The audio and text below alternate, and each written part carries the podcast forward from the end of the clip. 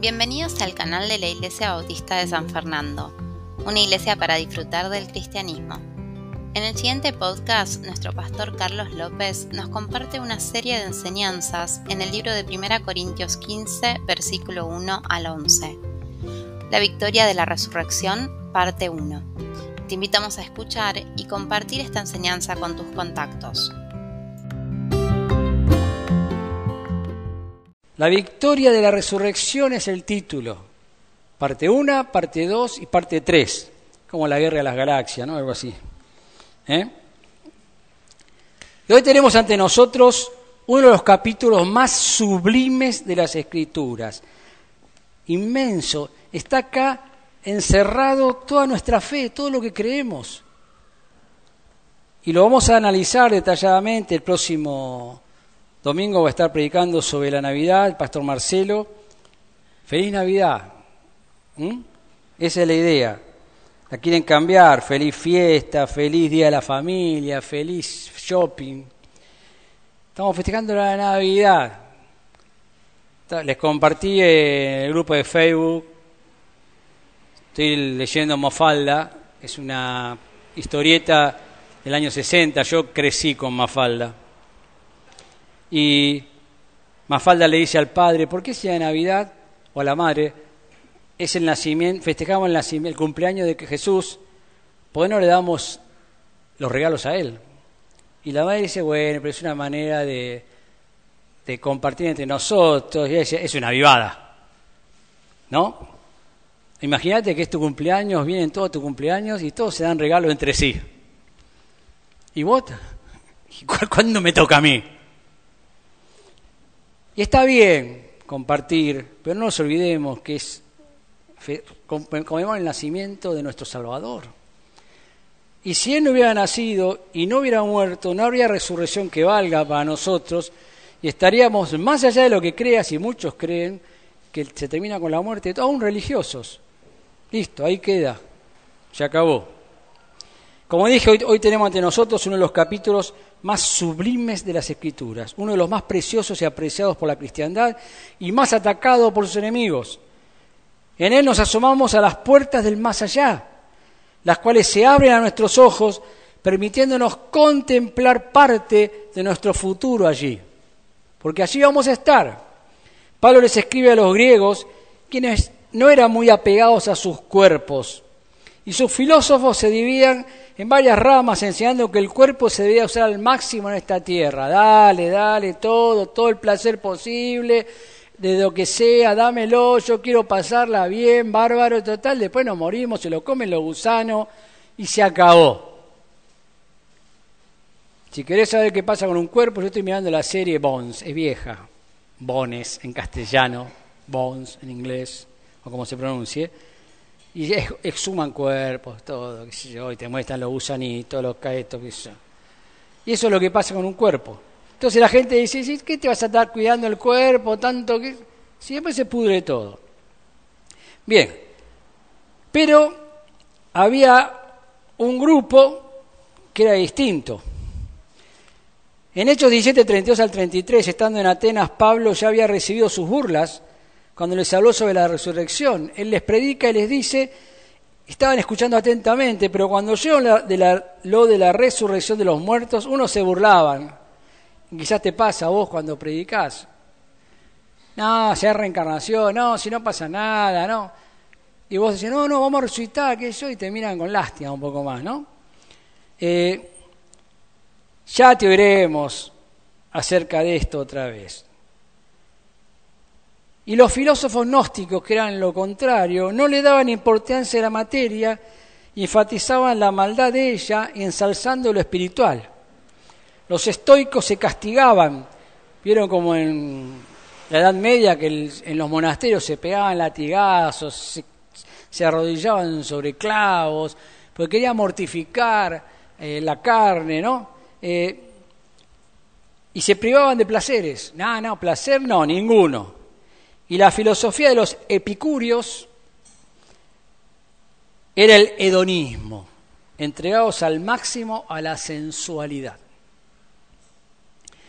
Pablo les aclara que el cuerpo es una parte tan importante de nuestra persona, tanto es así que el propio Hijo de Dios lo ha tomado para sí mismo por la eternidad.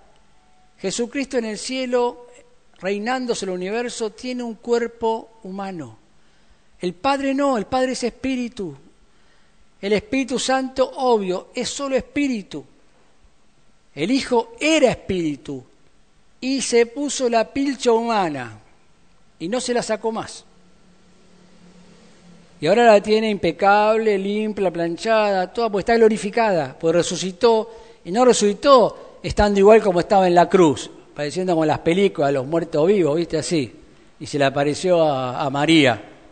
No, resucitó perfecto, glorioso, hermoso, y no lo larga más.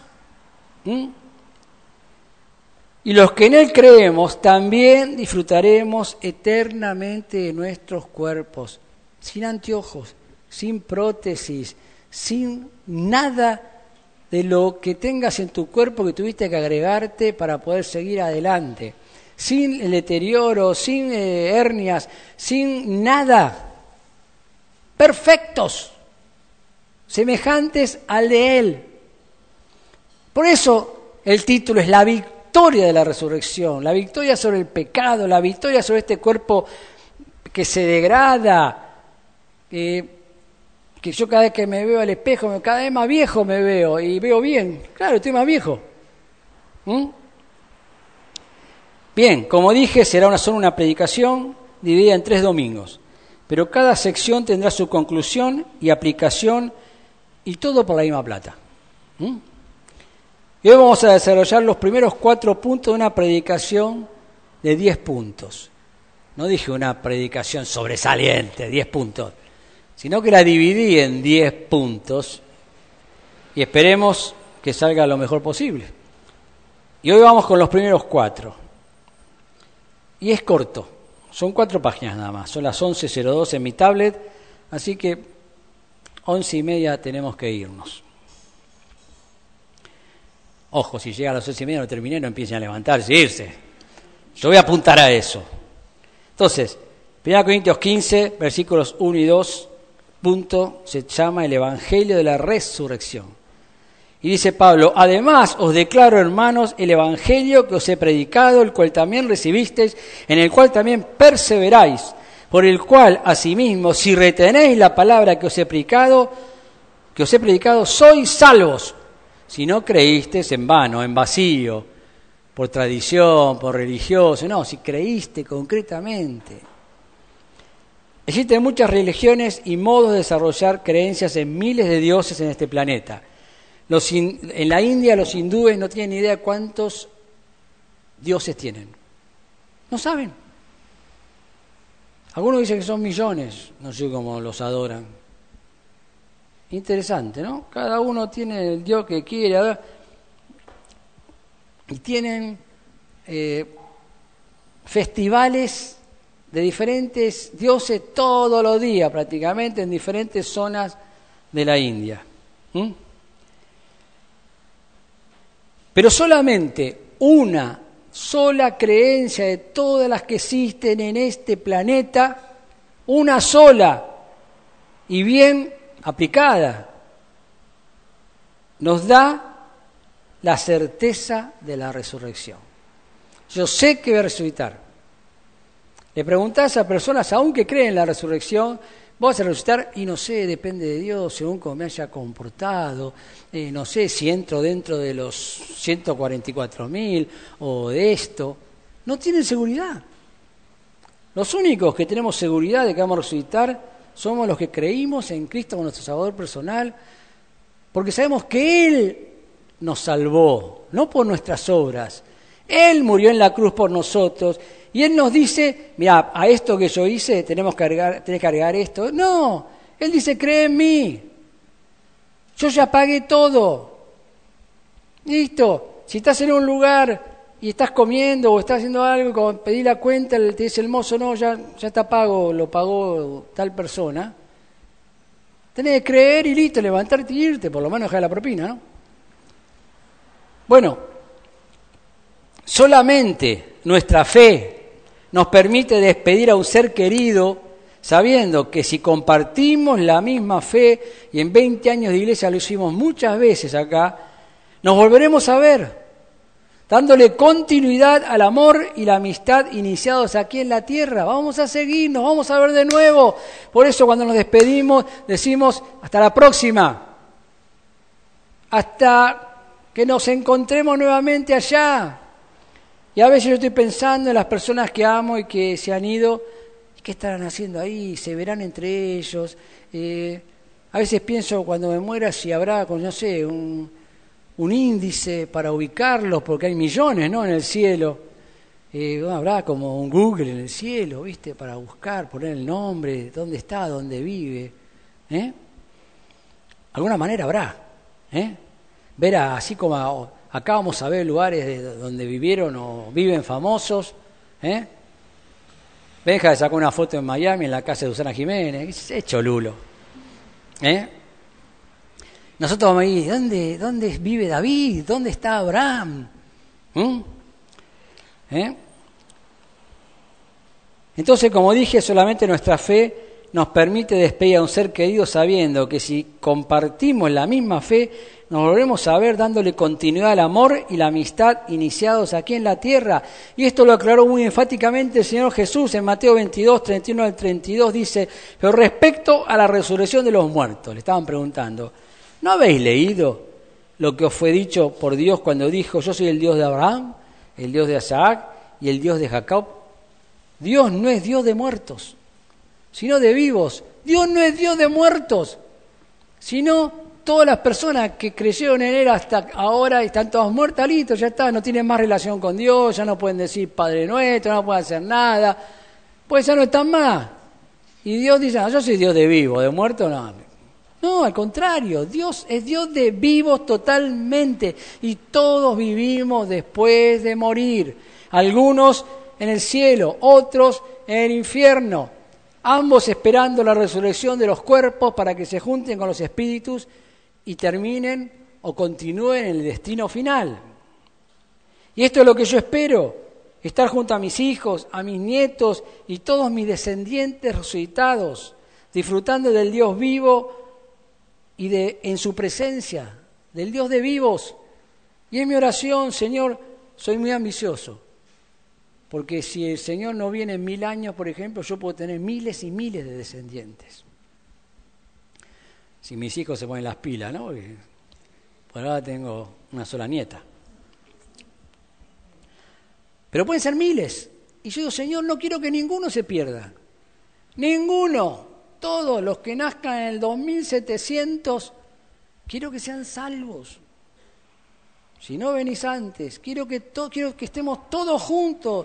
Imagino una mesa larga ahí como los campanelli, algunos ni saben de qué hablo, y ahí yo como el patriarca y todos mis descendientes salvos.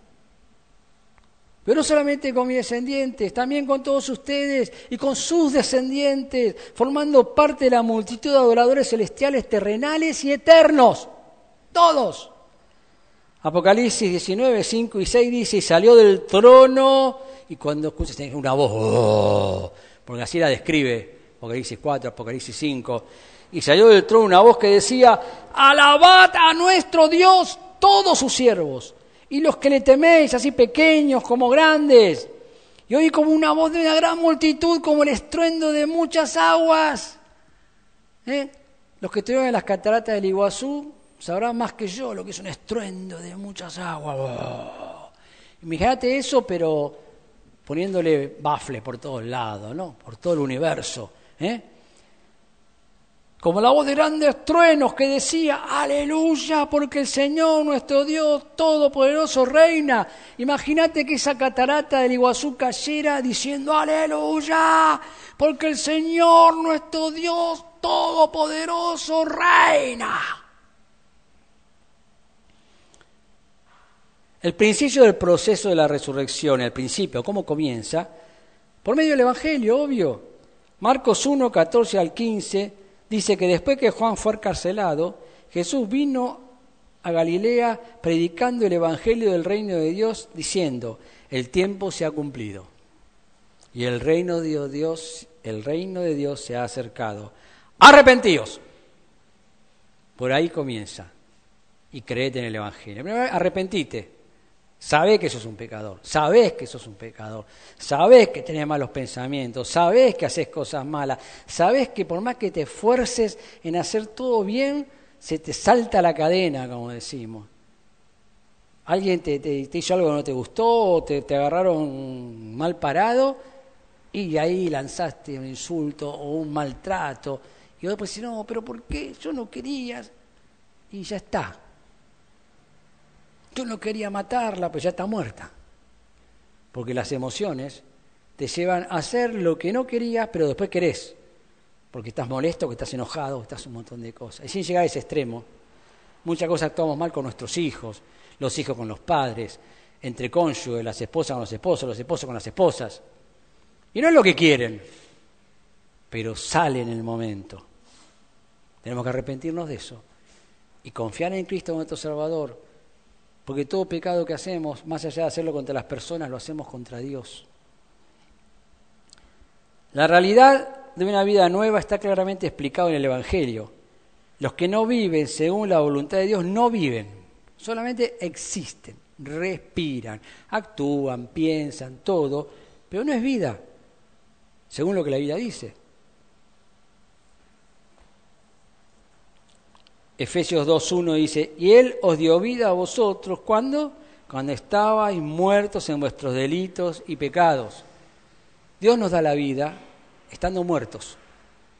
¿Qué? ¿No respiramos? ¿Va al cementerio? No, no, yo estaba muerto, vivía, existía, pero no, no, mi propósito no, sabía, ni, ni yo mismo me entendía.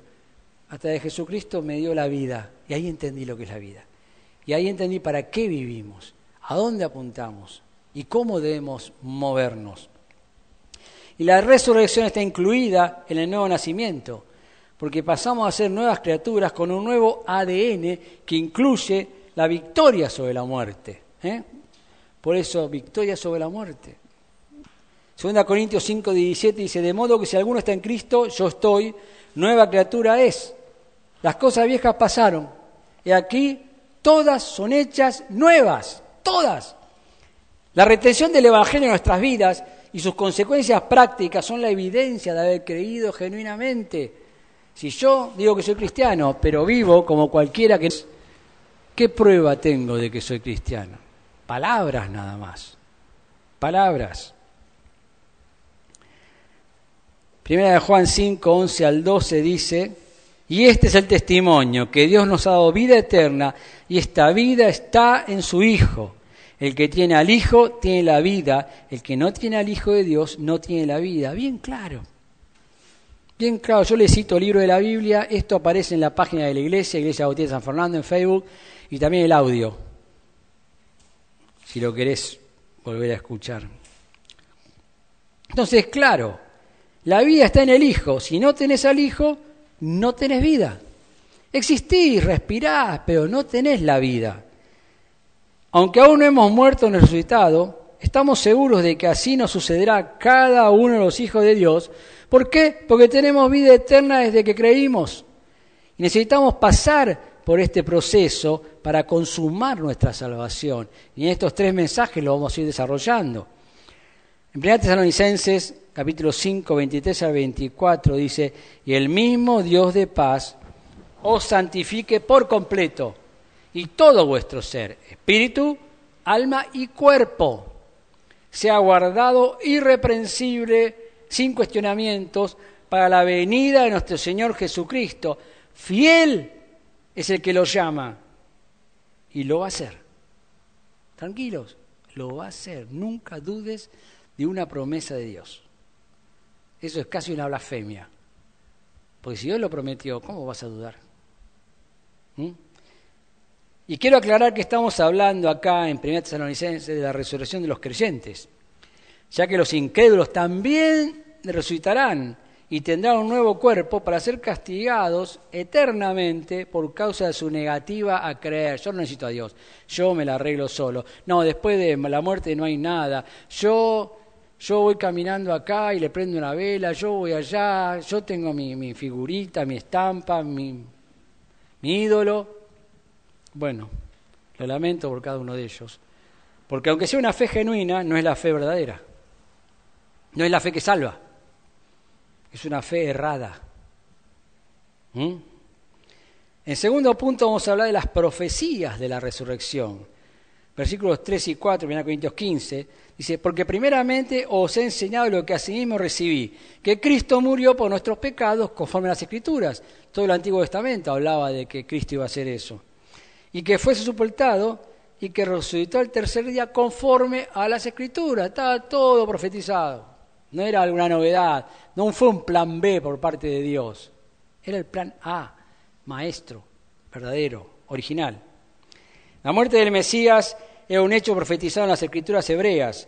En ellas se encuentran en numerosas secciones esta realidad a las cuales el mismo Jesucristo apeló para demostrar su mesianismo y divinidad. Y lo mismo hicieron los apóstoles. En Mateo 12, 38 al 41 dice, entonces respondimos a algunos de los escribas, los que escribían el Antiguo Testamento, y de los fariseos, los que eran reglistas, legalistas al máximo, diciendo, Maestro, deseamos, deseamos ver de ti señal. Él respondió y les dijo, la generación mala y adúltera demanda señal. Pero señal no le será dada sino la señal del profeta Jonás. Está en el Antiguo Testamento el libro de Jonás escrito. Porque como estuvo Jonás en el vientre del gran pez tres días y tres noches, uno se preguntaba, ¿no? ¿Para qué lo tuvo tres días y tres noches ahí en el pez? Bueno, cuando llegás acá, Mateo, te das cuenta, ah, mira, era por esto.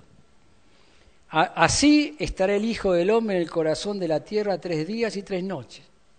Los hombres de Nínive se levantarán en el juicio con esta generación y la condenarán, porque ellos se arrepintieron a la predicación de Jonás. De Jonás. Los ninivenses eran unas bestias, en todo sentido, malvados. Dios iba a destruir toda la ciudad. Jonás fue, les predicó contra su voluntad, porque él estaba enojado porque Dios los iba a salvar. Se arrepintieron.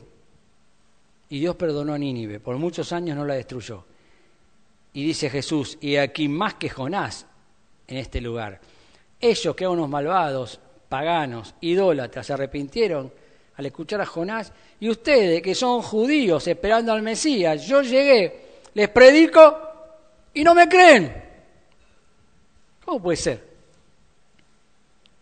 En Lucas 24, 25 al 27 dice, entonces él les dijo, oh insensatos y tardos de corazón, para creer todo lo que los profetas han dicho, ¿no era necesario que el Cristo padeciera estas cosas y que entrara en su gloria? Y comenzando desde Moisés y siguiendo por todos los profetas, les declaraba en todas las escrituras lo que de él decía. El Antiguo Testamento es un libro cristocéntrico. Los judíos no lo quieren reconocer. Pero Jesús, mira, acá habla de mí, acá habla de mí. Fíjate acá, habla de mí. Y podemos ir, teología sistemática te explica en todos los lugares, en Cristología, donde aparecen en el Antiguo Testamento las profecías sobre Jesús. En Hechos 26, 22 al 23 dice, pero habiendo obtenido auxilio de Dios, dice Pablo, ¿no?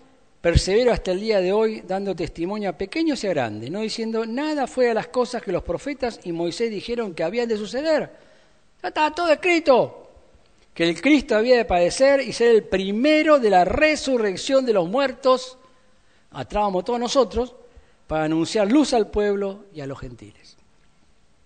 Y en Hechos 2, 29 al 32 dice, varones, hermanos, se os puede decir libremente el patriarca David que murió y fue sepultado.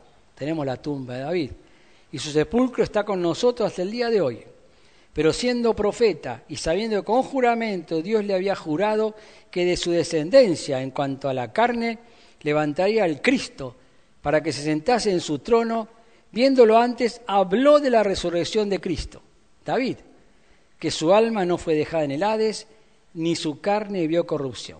A este Jesús, esto lo está diciendo Pedro, resucitó Dios, de lo cual todos nosotros somos testigos. Y hay muchas citas más en el Nuevo Testamento refiriéndose al Antiguo Testamento como profecías cumplidas, no le voy a leer todas.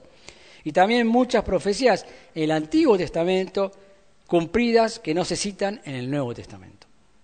No hay dudas de que, la resurrección de Cristo fue un hecho histórico que fue profetizado antes que sucediera.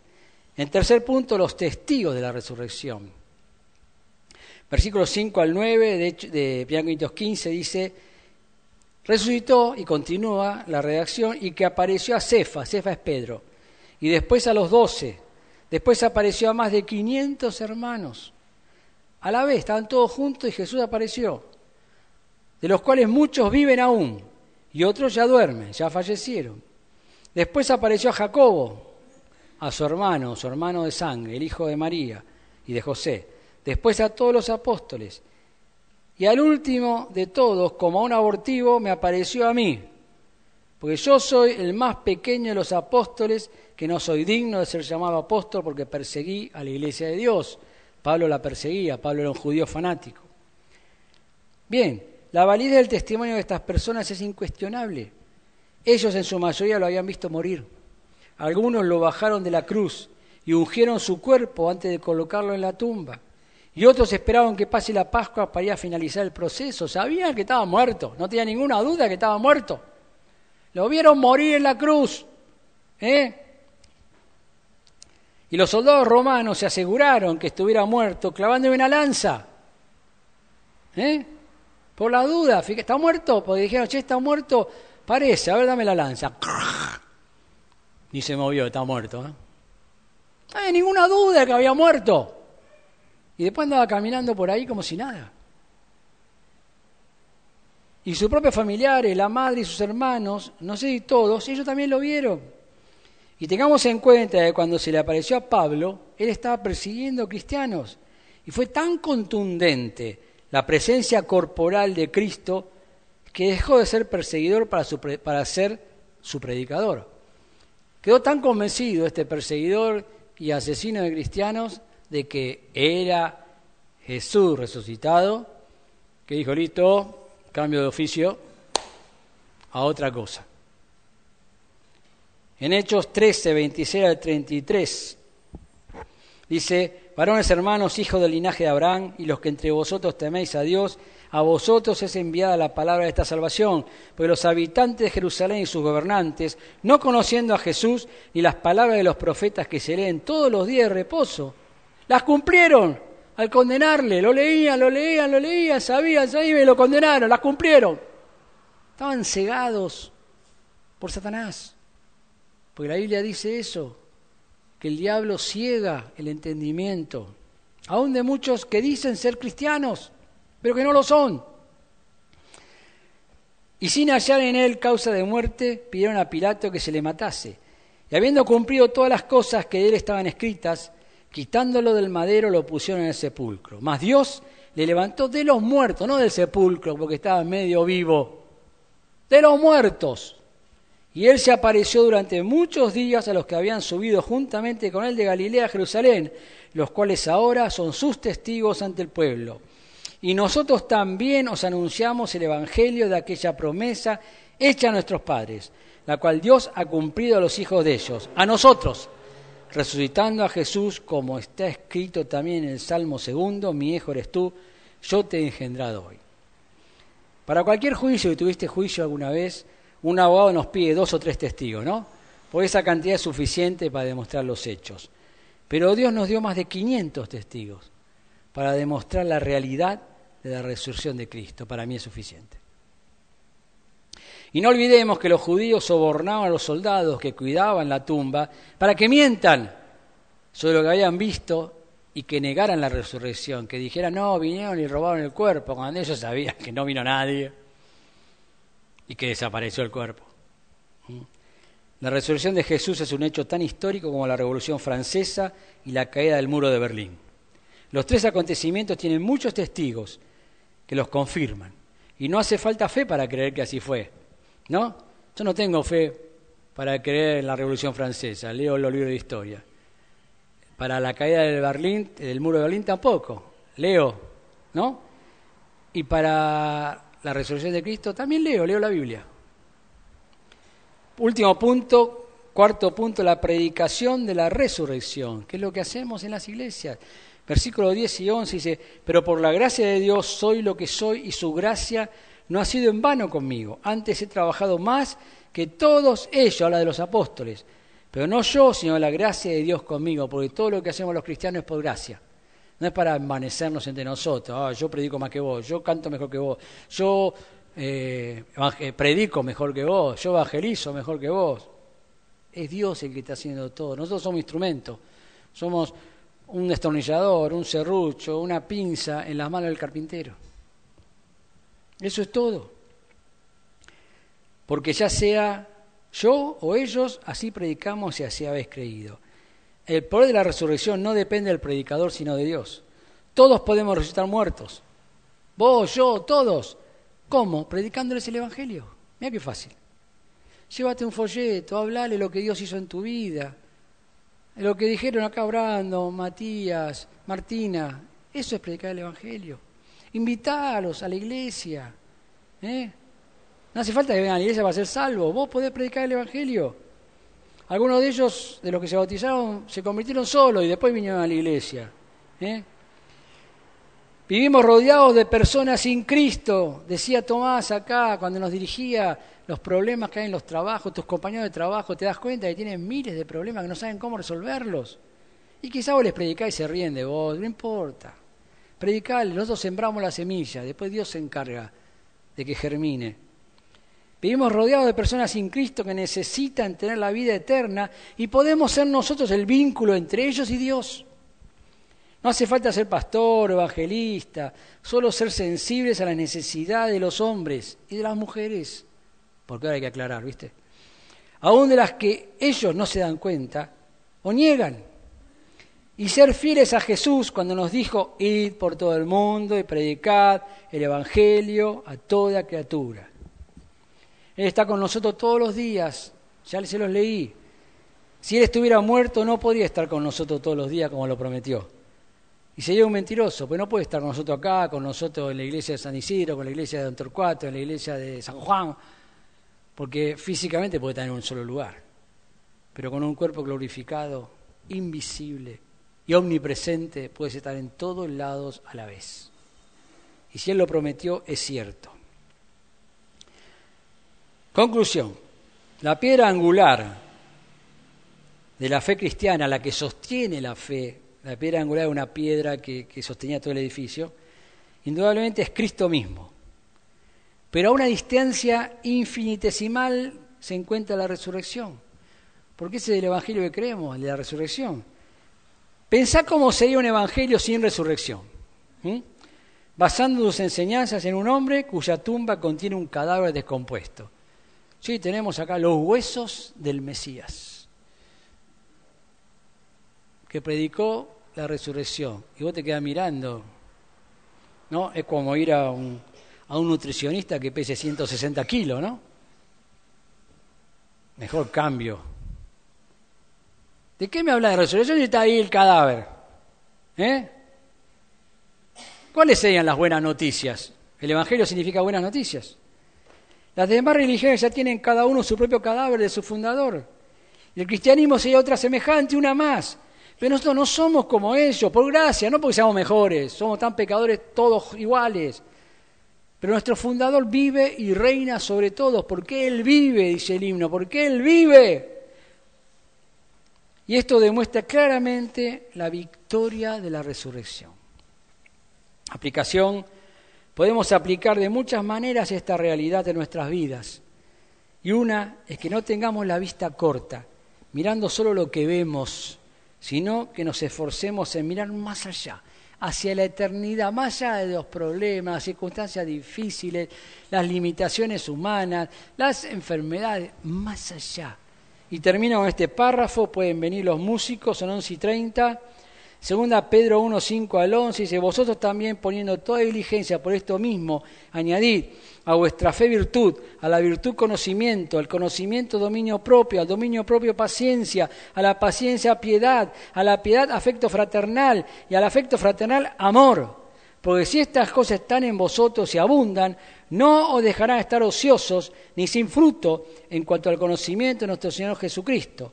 Pero el que no tiene estas cosas tiene la vista muy corta, es ciego, habiendo olvidado la purificación de sus antiguos pecados. Por lo cual, hermanos, está hablando de los creyentes, tanto más procurad hacer firme vuestra vocación y elección, porque haciendo estas cosas no caeréis jamás. Porque de esta manera os será otorgada amplia y generosa entrada en el reino eterno de nuestro Señor y Salvador Jesucristo, resucitados. Que el Señor les bendiga. Gracias a todas las visitas, gracias a todos los hermanos que nos congregamos regularmente. Que el Señor les bendiga a todos.